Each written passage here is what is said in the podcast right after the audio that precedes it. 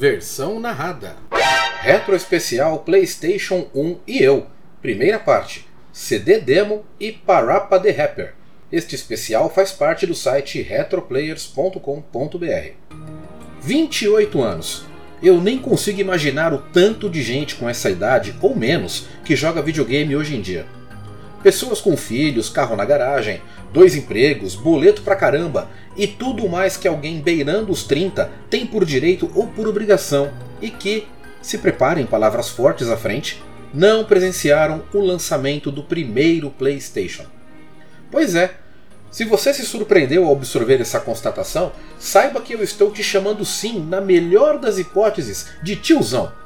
Você precisaria ter entre 8 e 10 anos de idade na época para desfrutar daquele lançamento, o que te deixa já com uns 36 anos, e mais do que isso para entender a grandeza do que estava acontecendo ali, naquele finalzinho de 1994. O PlayStation estava, naquele momento, chegando às casas do povo nipônico para começar a destruir a hegemonia da Nintendo e suas quebras de contrato e blá blá blá, aquela velha história que todo mundo já ouviu um trilhão de vezes e que eu não estou nem um pouco afim de contar de novo.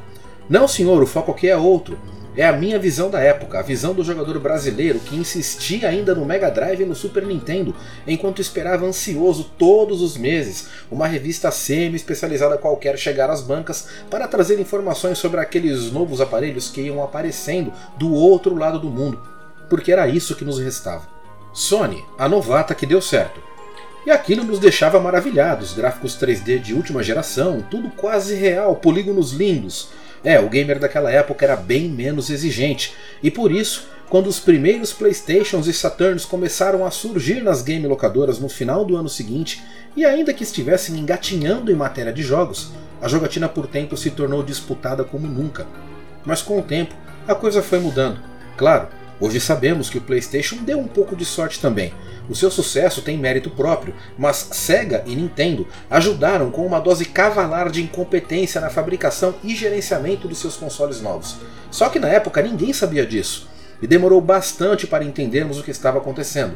Aquele tal de PlayStation, da gigante, porém novata Sony, estava dominando completamente o mercado, com uma cacetada de jogos avassaladores e o suporte de um monte de empresas super tradicionais que pareciam não dar mais a mínima para a Sega e Nintendo. O preço do console foi diminuindo porque a oferta foi aumentando, aumentando demais. Por aqui, tudo graças ao mercado paralelo, vulgos camelôs, que importavam a rodo PlayStation e vendiam seus jogos no formato caolho a preços irrisórios. Eu não pude abrir mão de comprar o meu Nintendo 64, isso logo depois do seu lançamento, em 1996, um console que eu adorei jogar com todas as forças. Mas quando um amigo que havia acabado de comprar um exemplar do console nintendista me ofereceu o seu PlayStation novinho, na caixa, com manuais, todos os panfletos intactos, pela pechincha de 200 FHCs, eu nem pensei. Comprei e dali para frente o universo dos games em 3D se abriu como nunca em minha vida. PlayStation, a minha nova casa. Essa minha compra aconteceu em meados do final de 1997, época em que ninguém mais se lembrava do Sega Saturn e que o Nintendo 64 já demonstrava suas evidentes fraquezas, que culminaram numa biblioteca de jogos muito pequena, ainda que contando com alguns dos melhores títulos que joguei na minha vida, quiçá da história. O que acontecia era que entre um 007 GoldenEye e um The Legend of Zelda Ocarina of Time, eu detonava uma dúzia de jogos de Playstation porque a biblioteca do console parecia infinita, e o tio do Camelô, que vendia 3 jogos por 15 FHCs, ajudava muito nisso também. Mas quando tudo começou, eu não tinha jogo nenhum. Esse meu amigo nem sabia que o videogame era destravado, e só havia usado nele até ali jogos originais alugados. Sim, o PlayStation veio antes da pirataria, ok? Ele me vendeu o aparelho sem nenhum jogo. Então, naquele primeiro final de semana, eu só tinha o CD demo para testar. Algo que nem ele próprio havia feito. O CD estava ainda dentro da embalagem lacrada. Nunca havia sido usado. Bom e velho CD demo. Numa época em que a internet ainda engatinhava, aquele disquinho cheio de demonstrações que sempre acompanhavam o console na embalagem era um jeito espetacular das empresas nos mostrarem os seus jogos. E se a gente gostasse de algum, era pegar um ônibus e ir atrás, claro, de uma cópia ilegal do mesmo. Lembro-me que mais alguns amigos estavam em casa, quatro ou cinco pessoas ao todo. e ficamos vidrados na demo de um game da franquia The Need for Speed. Deveria ser o 2, não tenho como ter certeza. Mas o jogo só liberava uma única corrida que acabamos jogando por um tempão, revezando o controle. Mas foi quando resolvemos jogar a demonstração daquele tal de Parappa the Rapper que a coisa se tornou divertida em um novo nível. Good job, Parappa! Acreditem, houve um momento na história dos games em que os botões do controle do PlayStation eram a coisa mais confusa do universo. Quadrado, bola, triângulo. Era impossível decorar aquilo e suas posições. Deus, cadê o familiar ABXY?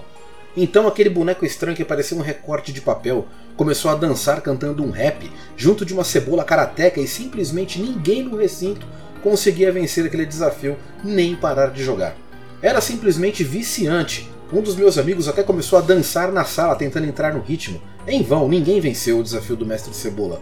Era preciso decorar aquela nova nomenclatura de botões e aquele jogo era um excelente exercício para isso. Depois de horas, todos foram embora e eu continuei ali, jogando, com as mãos suando, melhorando a cada partida, até que finalmente venci o Cebola e escutei um sonoro Good Job, Parappa.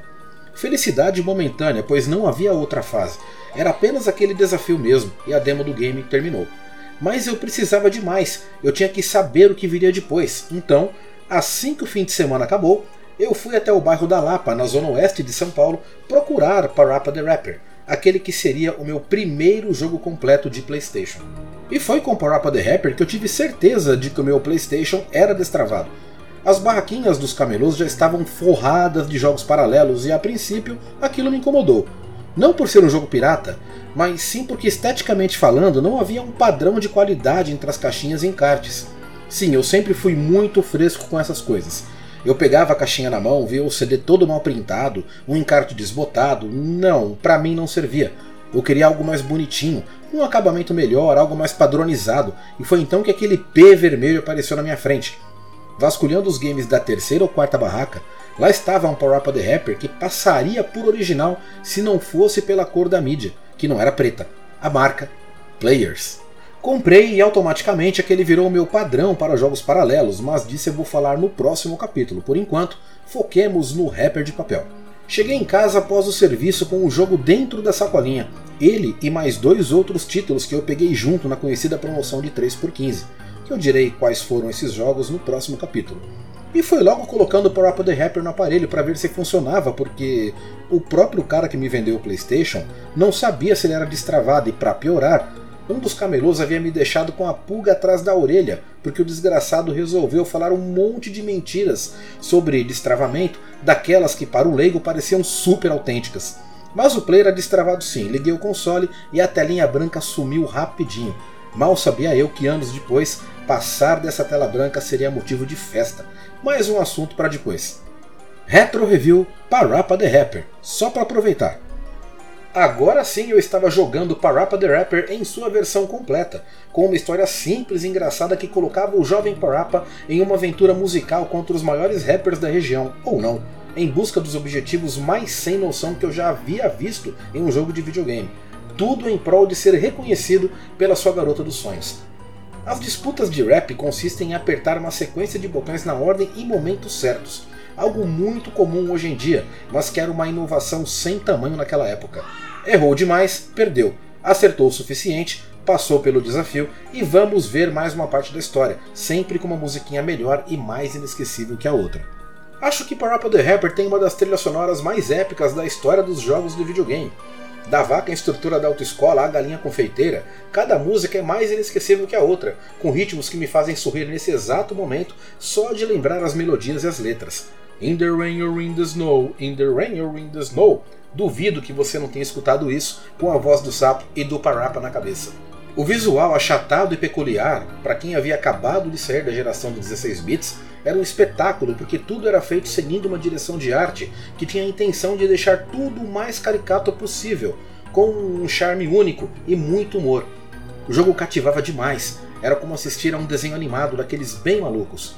O jogo era difícil até o momento em que você finalmente decorava o padrão dos botões do PlayStation e se tornava uma aventura bem curta após a primeira terminada, mas com um fator replay altíssimo em busca das melhores performances ou só para ouvir as músicas de novo de novo.